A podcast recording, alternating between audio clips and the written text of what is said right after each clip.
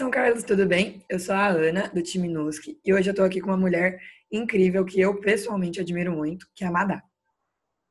Oi, gente, tudo bem? É, meu nome é Paula, minha apelido é Madá.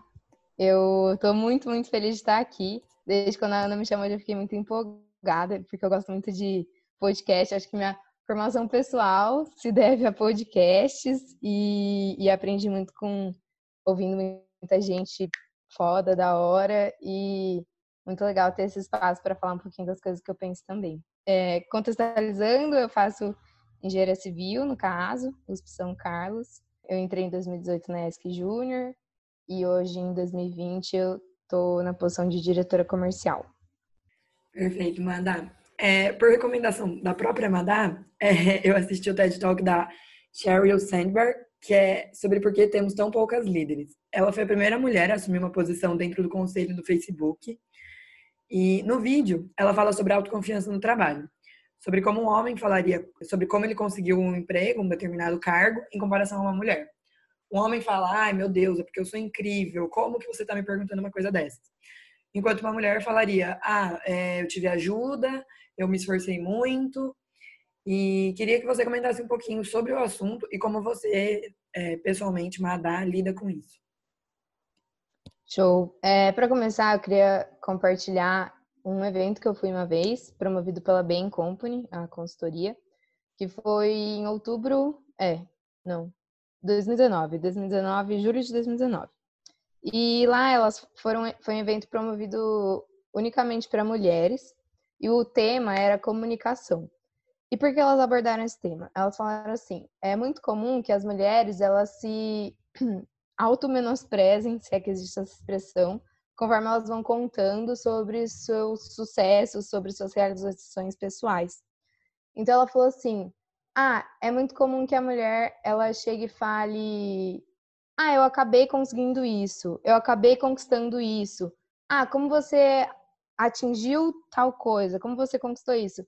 Muita gente me ajudou, muita gente esteve comigo do meu lado, é, e eu também me esforcei muito.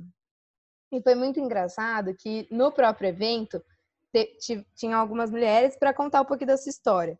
E uma das mulheres, ela falou exatamente isso que ela que foi levantado como ponto de atenção. Que ela falou assim: "Ah, eu não sabia que curso eu ia fazer, acabei fazendo engenharia". E ele estava fazendo engenharia, tem vários ramos para seguir, e eu não sabia que eu queria seguir, prestei consultoria, passei.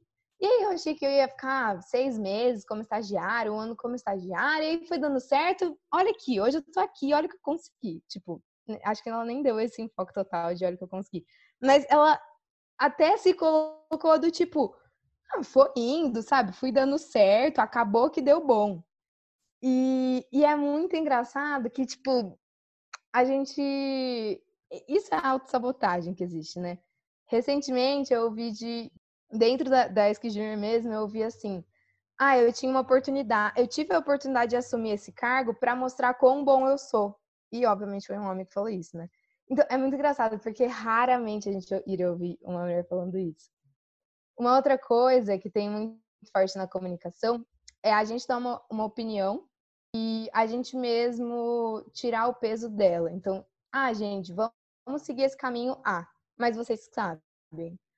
E aí, ou se não, vou, dar, vou falar uma coisa que eu tenho muita propriedade. Tipo, eu sou da área comercial, comercial, né? E às vezes eu vou colocar minhas opiniões e falo, não, é, é isso por causa disso, disso, tipo, causa, consequência, é assim. Mas vocês também vê aí o que vocês acham, não sei. E aí foi muito engraçado que eu, eu fiz uma roda de conversa, a gente chama de escocesas, o grupo de mulheres da Esk Júnior, né? Eu fiz uma roda de conversa com elas e eu citei isso. E aí no dia seguinte, uma delas mandou print assim, foi, ela falou, gente, olha isso, exatamente o que a gente conversou. Ela, ela, a mensagem era ela dando uma sugestão de como deveria seguir um processo, e aí a última mensagem era, mas você que sabe. Então, tipo, é muito louco. E só da gente ter essas, tipo, pequenas vitórias, da gente reconhecer que a gente faz isso com a gente mesma, já é uma forma de a gente conseguir conquistar mais espaço mesmo, né? Conseguir colocar mais a nossa opinião, conseguir enfrentar algumas coisas e falar, não, eu tô aqui porque eu mereci. Eu não sei se eu respondi exatamente a pergunta.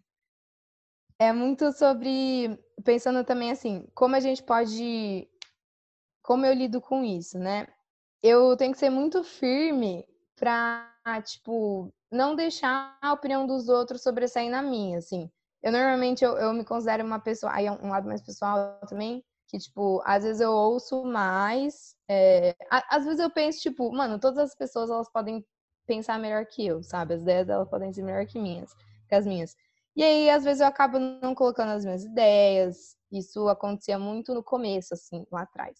E é muito engraçado que com as coordenadoras, quando a gente fez essa roda de conversa, elas falaram a mesma coisa. Tipo, eu vejo uma discussão e eu penso que, pô, eu tenho uma ideia aqui, mas às vezes ela nem é tão boa.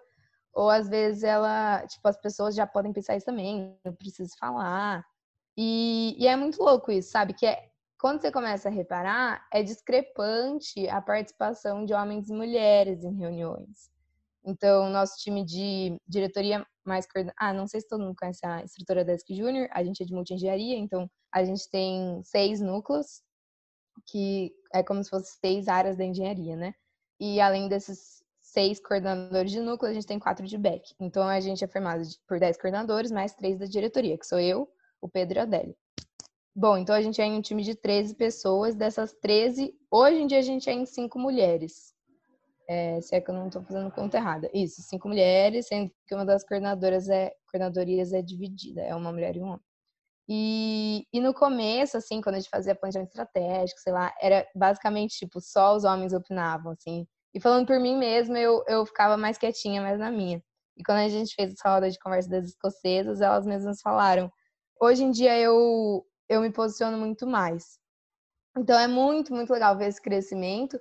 E é muito legal ver também que quando as mulheres se posicionam, muita coisa, tipo, você vê um outro lado muito da hora, sabe? Eu já recebi esse feedback, inclusive, dos próprios meninos da diretoria, eles falando, ah, Madá, às vezes você levanta alguns pontos pensando, tipo, eu, eu sou muito da questão de pessoas, assim, então procuro sempre, enfim, pensar nos impactos para a empresa como um todo, né? E eles falaram, ah, às vezes você levanta alguns pontos que eu jamais iria pensar em, e você faz com que a gente deixe de cometer alguns erros grandes. Tipo, parece que eu tô me gabando aqui, né? Mas o que eu quero dizer com isso? O que eu tenho em mente, que eu acredito muito, é que, tipo, a diversidade de opiniões é, é a maior fortaleza que a gente tem. E hoje, tipo, no cargo que eu tô assim, eu vejo uma oportunidade de incentivar que nas próximas gestões a empresa júnior tenha mais pessoas, mais mulheres em cargos de liderança, mas eu também sei que isso não é suficiente. Então, é, é claro que a gente precisa de diversidade de gênero, mas a gente ainda precisa de diversidade racial, de classe, é, LGBTQIA, de estereótipos, padrões de corpo, enfim. Então, a gente tem um longo, longo caminho para ser é, seguido e até é uma luta que, querendo ou não, depende um pouquinho das pessoas que entram na USP, que já é algo muito, muito restrito, né? Muito elitizado.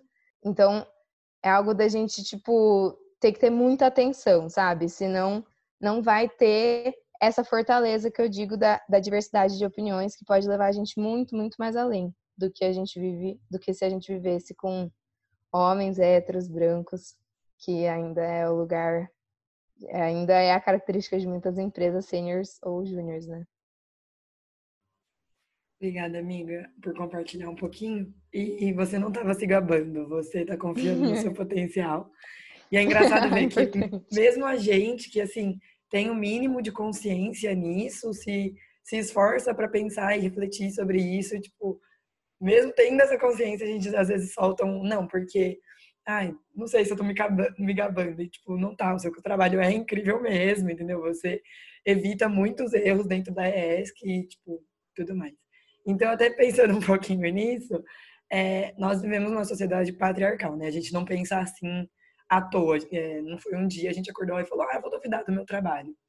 Então, considerando nessa questão do machismo, a, a, prova disso, assim, né, é que a liderança feminina, ela tem que se provar muito mais do que os homens na mesma posição. Então, no seu ponto de vista, como nós, mulheres, podemos melhorar isso, tipo, individualmente, sabe? Boa. Ainda vou trazer de novo essa conversa, essa roda de conversa que eu tive com as escocesas, porque lá eu passei um, um trecho de um podcast que eu gosto muito, que é o Vaginaria, super indico. E nesse trecho, uma mulher, ela é socióloga, se eu não me engano, ela fala de uma pesquisa. E é uma pesquisa que, fala, que foi feita com crianças de 3 anos, se eu não me engano, e depois a mesma pesquisa com crianças de 6 anos. A pesquisa se dava da seguinte forma: foi perguntado para as crianças, é, foi mostrada uma foto de uma mulher, de um homem, e perguntado é, quem você vê em posição de líder, em posição de poder, quem você vê como poderoso, é, sei lá, detentor de bens e etc. Lógico que não dessa linguagem para as crianças, né? Mas a maioria das é, as crianças homens apontavam os homens e as crianças mulheres apontavam as mulheres. Então elas se viam naquele lugar. E aí a mesma pergunta foi feita para crianças de 6, 7 ou 8 anos, não sei certinho a idade. E aí as, tanto as mulheres quanto os homens, as crianças mulheres e homens, apontavam o homem para resposta para essa pergunta de posição de poder. E daí, depois foi perguntado quem você vê em posição de. A palavra era nice, é uma pesquisa americana, né? Ou inglesa, não tenho certeza. E nice significa tanto legal, boazinha, e tem um quê de bonito também, um quê de aparência, né? De beleza. E, de novo, as crianças de três, homens e mulheres, apontavam a si mesmo, né? O próprio gênero. E as crianças de seis, sete, oito apontavam as mulheres. Então, é muito. Por que, que eu trouxe isso? É muito dos lugares que a gente se vê é, desde pequeno, por que, que a gente fala, tipo, ah, nossa sociedade é machista? Por causa disso, desde o início a gente vê homens em posição de poder, homens líderes dentro da casa, o pai trabalha, o pai tem condição financeira, traz o dinheiro para casa. E a mulher o quê? A mulher cuida, a mulher trata, a mulher dá carinho. Então, a gente tem isso na nossa mente, sabe? A gente vê isso nos filmes de Hollywood, a gente vê isso em séries, a gente vê, enfim, em qualquer lugar que a gente olha, é essa sociedade que a gente vê.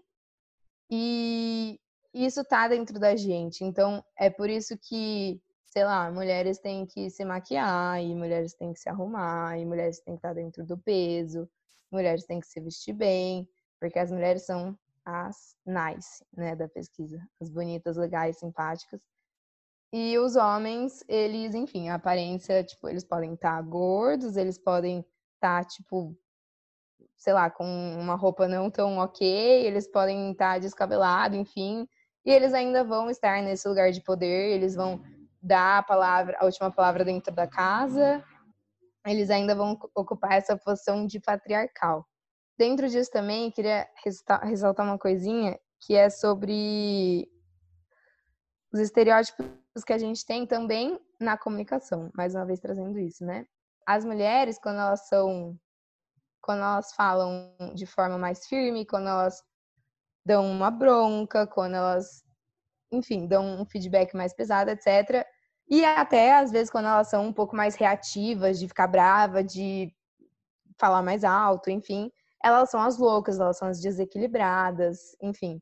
E os homens, quando eles fazem isso, eles são apenas homens, eles são estão apenas é, seguindo esse padrão. Esse dia eu estava reassistindo aquele filme Divertidamente, que fala, né, é muito legalzinho, da, da mente.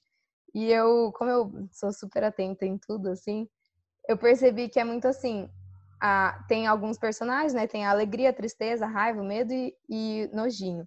E, é, obviamente, raiva é o homem, porque raiva não ia ser a mulher de gritar, não vou ter uma reação de raiva. E claro também que a Nojinho, ela vem lá com os cílios postiços e toda fresquinha. E esses são os estereótipos que a gente vê o tempo todo. E no meio disso, tipo, isso dificulta tanto as mulheres ocuparem esses lugares no sentido de elas não se veem sendo firmes, elas não se veem dando um feedback assertivo, elas não se veem como a poderosa, a posição de, de liderança, isso que a, que a pesquisa foi mostrou, né? Então, desde elas não pensarem, por exemplo, agora a gente vai entrar no, no processo eleitoral, desde elas não pensarem em estar, ocupar esse car cargo de liderança, e até quando elas ocupam, as desavenças que elas, que elas encontram. Recentemente, um, um dos nossos consultores, que agora ele saiu, falou para a coordenadora dele: você não é carismática. Falou, levantou isso no sentido de você não pode ser minha coordenadora porque você não é carismática. Esse é o estereótipo de gênero que a gente vive. É muito improvável, e eu particularmente coloco minha mão no fogo, que ele falaria isso para um, um, coordenador homem, que é dos vários que a gente tem. Ah, você não é carismático, por isso você não pode ser um coordenador. Então, é muito. Ah, e um detalhe, quando ele falou isso, ele comparou ela a mim, no sentido de Amada é carismática e você não é. E aí eu fiquei puta, falei, não vou ser mais carismática, não sei o que, eu tô mantendo esses padrões, vou parar com tudo. eu fiquei bem. Eu fiquei bem impactada, assim. E é isso, e, e toda vez assim, igual você levantou, né, que eu, eu contei do meu feedback, falei, ah, não, não quero me gabar. Quando eu, eu sou firme, tipo assim, agora que a gente tá no EAD, né? Eu fecho a chamada, eu fico, puta merda, será que o que eu. Nem sei se pode falar palavrão aqui. Será que o que eu falei não, não. Será que eu mandei mal? Será que eu fui muito grossa? Será que, tipo, qual vai ser o impacto do que eu falei nessa pessoa? Até indo um pouco além, depois eu já volto, prometo, para não dispersar muito o assunto.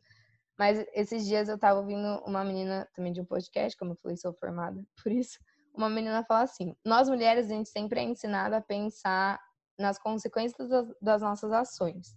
Então a gente vai sair de casa, a gente pensa: ah, não posso vestir um shorts curto, porque senão vão mexer comigo. Não posso vestir um negócio decotado, porque senão vão assobiar para mim.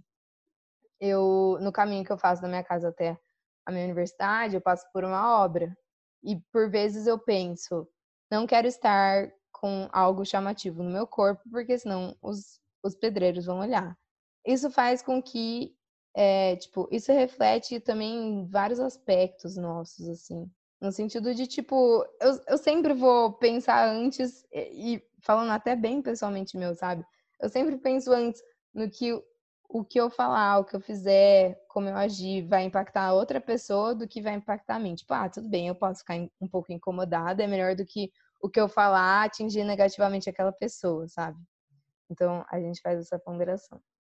E no meio de tudo isso, assim, levantando um pouco de desses casos que eu contei, eu acho que muitas desavenças que as mulheres sofrem é por elas tipo incomoda os homens, sabe? O que a gente sempre nasceu, sempre viu, seja presidente, seja dono de empresa, seja sei lá, enfim, cargo político, cargo empresarial, dentro de casa, família tradicional, etc., são os homens no poder. E quando uma, as mulheres entram no poder, isso causa incômodo, sim. E não é só, só sobre mulheres, tem um, o clipe do Emicida, chama Eminência dos Pardos, se eu não me engano. E ele mostra, eu, eu Pardos Eminentes, isso. É, ele mostra pessoas pretas chegando em um restaurante aparentemente luxuoso, aparentemente caro, e o impacto que isso causa na, nas pessoas brancas que estão no restaurante, que é todo mundo olhando, tipo, olhando torto, olhando de cima a baixo, etc. Porque os negros nunca tiveram esse tipo de acesso, historicamente eles sempre foram marginalizados. E como essa ascensão de pessoas que não costumam ocupar esses cargos incomodam outras pessoas, né? Até pensando um pouquinho na história do patriarcado, é muito mais fácil assim para o capitalismo os homens competir, pessoas, né, competirem com apenas 50% da população, seja para ocupar qualquer tipo de cargo político, empresarial, cargo de liderança, do que competir com 100%. Então, lá, quando acabou a Segunda Guerra, que as, as mulheres, durante a Segunda Guerra, ocuparam alguns cargos de, de trabalho, né, isso falando das mulheres brancas, passaram a ocupar um pouco do, do mercado de trabalho, quando os homens voltaram da guerra, eles não podiam ficar sem trabalho, então foram criados alguns estereótipos de o que a mulher deveria ser, e aí começou a indústria da beleza, começou o que é ser uma boa de casa, boa dona de casa, então você precisa saber qual produto você vai passar na madeira, qual produto você vai passar no plástico, qual produto, enfim. E aí, olha, para você ser uma boa de, dona de casa, você tem que entender tudo isso, para você ser uma boa mulher, você precisa saber é, o rímel que é para alongar e o rímel que é para dar volume. e, e o que a mulher deve ocupar a cabeça, né? E ao mesmo tempo, quando as mulheres não seguiam esse padrão, elas eram despedidas, né? Então tinha mulheres que eram despedidas porque não eram bonitas o suficiente, porque não estavam usando vestimenta ideal. E como isso reflete até hoje no sentido de a gente vê casos por aí, você entra no, sei lá, quebrando tabu, mídia ninja, de pessoas negras que não são contratadas porque não seguem padrões. É, esses dias eu, eu assisti até um, um TED Talk de muito legal. Gente nunca, nunca tinha chorado em TED Talk, nesse chorei. Chama Eu Empregada Doméstica. É de uma mulher que ela se autodenominou Preta Rara. E ela fala: a partir do momento que eu tirei a minha foto do meu currículo, eu passei a ser chamada pelo menos para as entrevistas. E, e aí ela chegava nas entrevistas e via todo aquele currículo e perguntava: ah, mas é você mesmo? Tipo, obviamente duvidando. E mais uma vez, a pessoa, mulher preta, ocupando cargos que não costumava ocupar, como, como isso incomoda pessoas, né? E como. É, ela falou uma coisa muito legal. A gente causa incômodo. E é através do incômodo que a gente vai mudando algumas coisas. Porque ela disse assim: a gente não vai seguir caminhando com uma pedra no sapato. Então, eu, o incômodo que eu causo, eu sou essa pedra no sapato. E eu espero mi, o meu objetivo é que as pessoas parem e tirem essa pedra no sapato. E, nossa, é muito bonito, assim, o, o TED Talk, recomendo para todo mundo ver, porque essa, ela falando como empregada doméstica, ela leva não só uma luta de mulher, não só uma luta de negra, mas uma luta de classe e também social, né? É muito parte da nossa realidade, no sentido de eu cresci, assim, com empregadas domésticas na minha casa e eu ficando e eu parando para refletir como é o tratamento, né? E, enfim, muito de como a família tradicional olha para mulheres empregadas domésticas. Mas hum, eu tô divagando muito, né? Não sei se você quer comentar alguma coisa, voltar para a pergunta primordial. Falei muito. Não, amiga, tá ótimo. Mas eu ia voltar para a parte de, tipo, como a gente também se vê, tipo, nisso, assim. Eu lembro de uma vez que eu tava conversando com um amigo meu, que ele é piloto de avião. E ele me perguntou assim, Ana, você já pensou em ser piloto de avião? Eu falei, não, mas já considerei ser aeromoça. Ele falou, mas por que você só considerou aeromoça e não considerou piloto de avião? E aí eu comecei a pensar que é porque eu não tinha representatividade ali. Eu nunca tinha visto uma pilota e isso me deu um negócio dentro de mim, que eu quase saí de lá e fui me matricular num curso de piloto de avião, sendo que eu nem eu morro de medo, não sei nem dirigir direito. Então, é, é muito engraçado também como é, isso é, é construído, e não é só na fala. Então, é realmente isso, a gente tem que ser o um incômodo, a gente tem que ir lá e, e ser a pedra no sapato, igualzinho você falou sobre o hotel de Talk.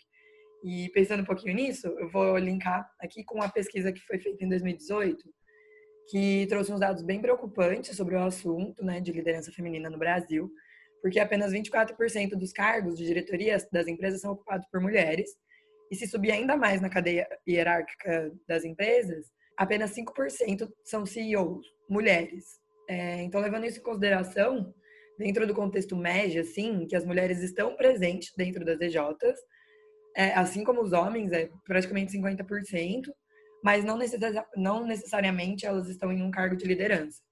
Então, você como líder, líder do MEG, o que dá para fazer para que essas mulheres tenham real noção do potencial delas e assumam desafios cada vez maiores e tenham autoconfiança assim no trabalho delas?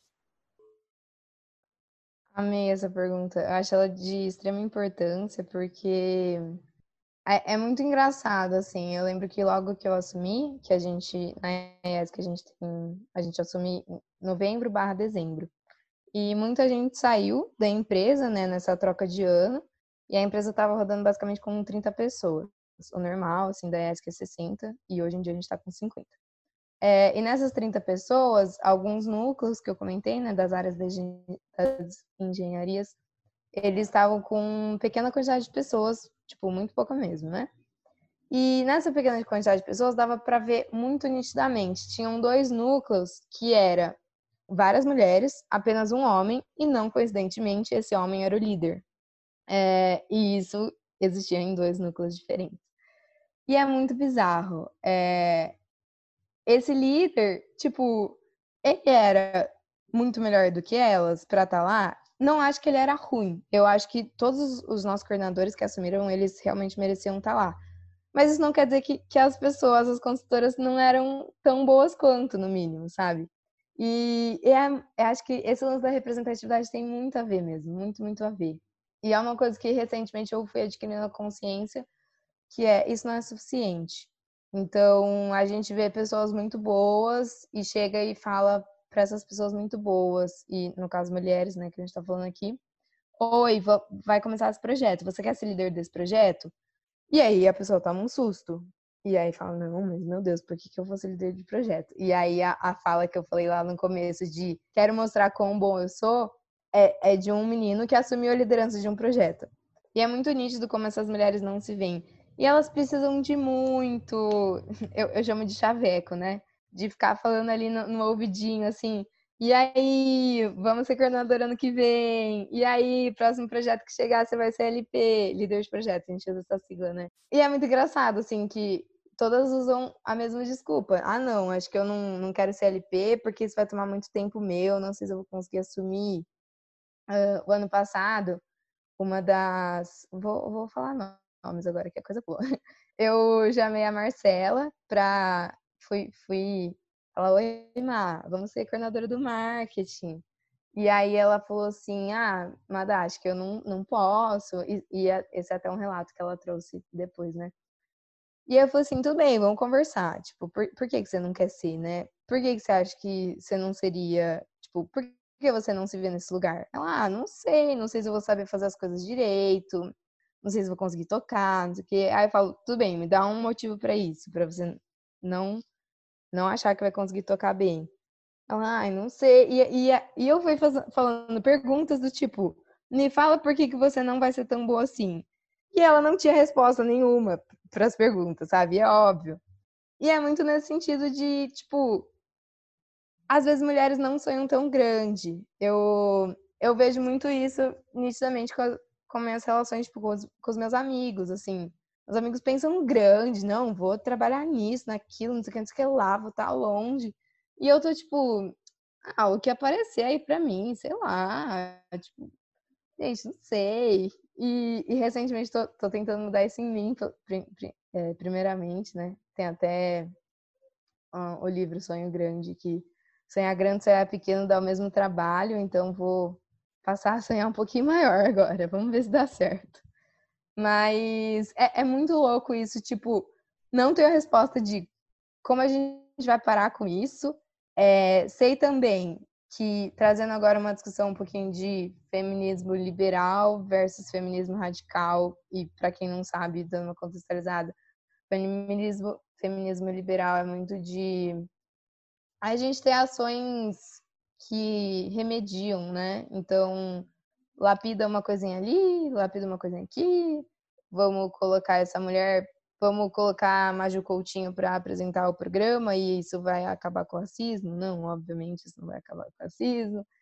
E o feminismo radical, ele mexe na estrutura, né? Então ele mexe no patriarcado como problema primordial, ele mexe no tipo, enfim, daí é, tem Simone de Beauvoir, várias coisas aí mais aprofundadas. Mas é, é, muito louco também como eu só vim tendo contato com tudo isso mais recentemente, assim, 2019, 2020.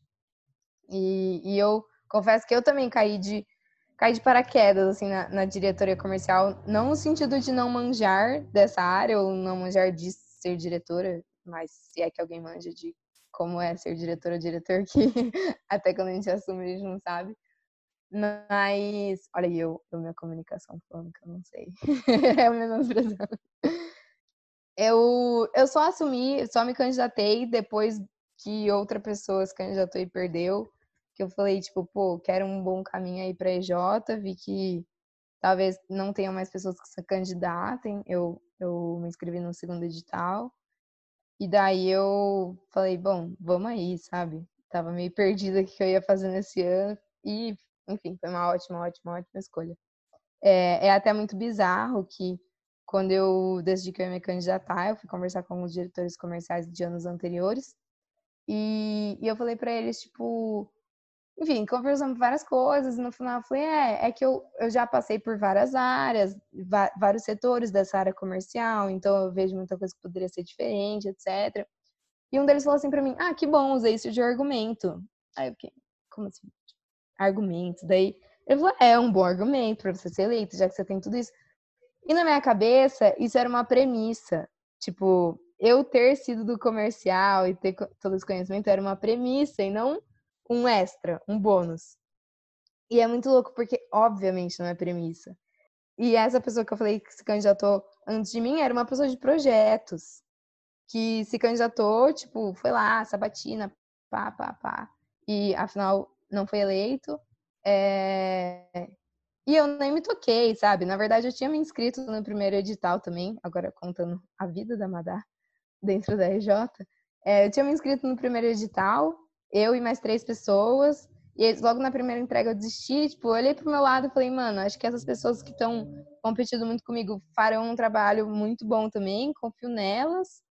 E, tipo, bola pra frente, sabe? Eu não. não de novo, não tava sonhando grande e disposta a encarar esse desafio. E, e daí, quando.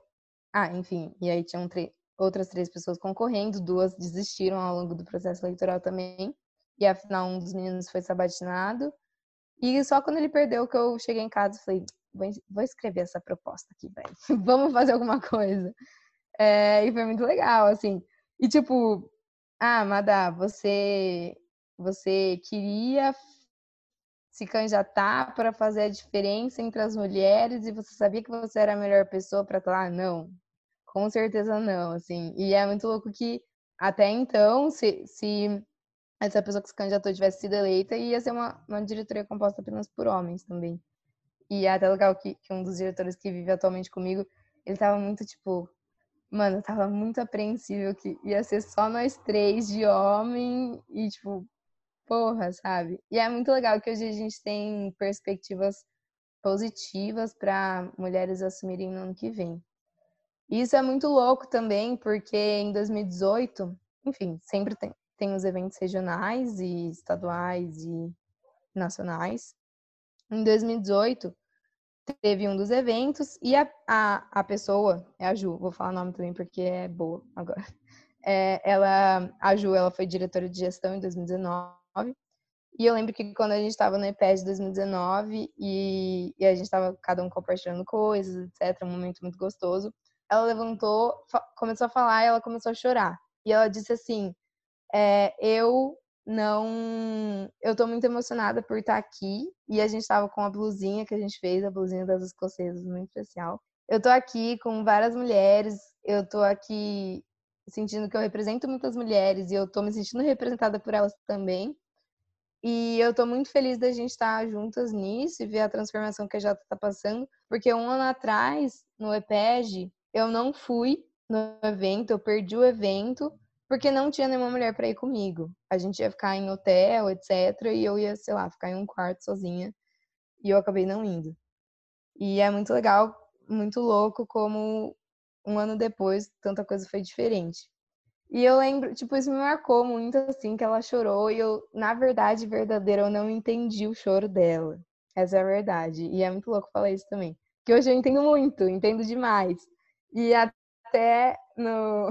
É até engraçado que na última, na última roda da, dos escoceses eu falei para elas, tipo, gente, a gente já é metade da empresa. Se pensa num, num cenário em que todas as mulheres votem em todas as mulheres, já tem 50% votos. E aí elas me zoaram, tipo, Madá, você tá fazendo campanha eleitoral, não sei lá. E aí, o, o que eu quis dizer é, tipo assim, gente, nunca, não, sei se nunca, né? Porque eu não conheço, infelizmente, não conheço a história inteira da Screener, mas do que eu conheço, nunca teve metade de mulheres na empresa júnior. E, e, tipo, só disso ter já, já permite um, um longo caminho, sabe? Já dá muitas possibilidades. E até pensando, tipo, lá em 2018, quando a Ju não foi no EPEG, pensa quantas oportunidades ela deixou de conseguir que, tipo, as pessoas que foram, que no caso eram homens, né, conseguiram, no sentido de quanto aprendizado eles tiveram, quanto networking eles criaram, é, Pode ser que um networking que permita eles arranjarem emprego top daqui a um tempo, pode ser. Então, conta, tipo, é uma cadeia, né? Uma cascata. E aí é muito legal ver que hoje de baby steps a gente está conseguindo mudar isso de pouquinho em pouquinho. Madá, obrigada por estar aqui. É, você é um exemplo de liderança e de mulher, tanto para mim, assim, pessoalmente falando, quanto para muitas pessoas dentro e fora do médio, eu tenho certeza disso. Então, eu agradeço muito sua presença e tudo que você falou. E pessoal que está escutando a gente do Médio São Carlos, é, eu estou sempre disponível para vocês me chamarem para conversar sobre esse assunto de diversidade. E obrigada pela sua presença, amiga. Nossa, imagina, fico muito, muito feliz de estar aqui. É, também, gente, gosto muito de falar disso. quem aí quiser, enfim, Madá, vamos falar mais, que eu estou com dificuldade de formar mulheres líderes para esse próximo ano, sei lá, às vezes nem tem representatividade em muitas das EJs, né? E estou super disponível. E agradeço e queria parabenizar você, Ana, e todo o time que está é, começou com essa iniciativa de diversidade, porque eu acho muito, muito importante. E é, é também um, um sonho que eu idealizo, assim, quem sabe um dia tem isso dentro da ESC. E isso no sentido de que, tipo, tenham ações contínuas e não algo que é criado e morre de repente.